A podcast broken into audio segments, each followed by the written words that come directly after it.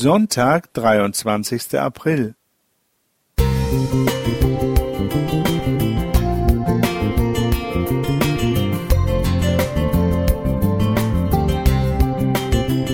Ein kleiner Lichtblick für den Tag.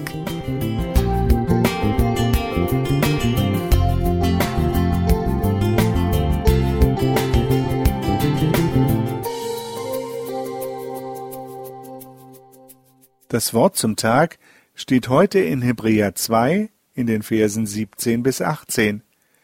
Daher musste der Sohn in allem seinen Brüdern gleich werden, auf dass er barmherzig würde und ein treuer Hohepriester vor Gott, zu sühnen die Sünden des Volkes.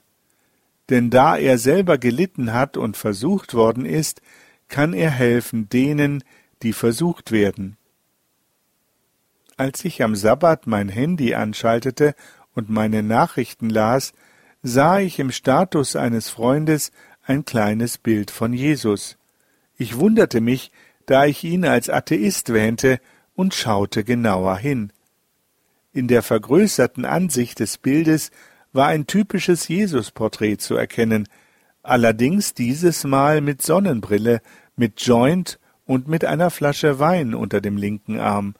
Darüber stand der Text Jesus wants to remind you that if you don't sin, he died for nothing. Übersetzt Jesus möchte dich daran erinnern, dass er umsonst gestorben ist, wenn du nicht sündigst. Zunächst ärgerte ich mich sehr darüber, so eine verdrehte Aussage und das noch am Sabbat. Auf dem Weg zum Gottesdienst ging mir dieses Bild nicht aus dem Kopf. Um dem Ganzen etwas Positives abzugewinnen, sagte ich mir, dass Thomas, der Ersteller dieser Nachricht, zumindest erkannt hatte, dass Jesus für unsere Sünden gestorben ist, denn dies wird ja im Umkehrschluss aus dieser Karikatur deutlich.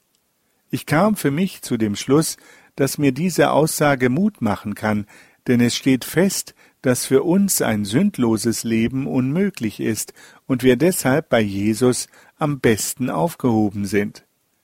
Im Bibelgespräch des Gottesdienstes kamen wir dann auf den Eingangstext aus Hebräer 2 zu sprechen.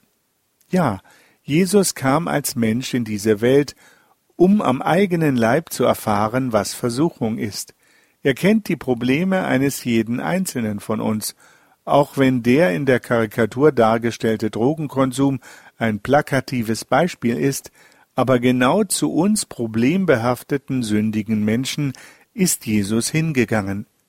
In Matthäus 9, Vers 13 sagt er, Ich bin nicht gekommen, Gerechte zu rufen, sondern Sünder. Und genau das hat er praktiziert.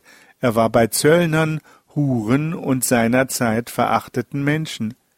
Wir sind aufgerufen, zu den gestrauchelten Mitmenschen zu gehen, sie wahrzunehmen. Diejenigen, die versuchen, ihren Platz im Leben zu finden, die auf der Suche sind nach Halt, nach Freundschaft, nach einer positiven Perspektive. Jesus der Erlöser ist auch für sie gestorben.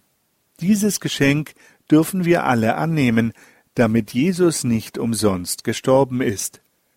Thorsten Henschke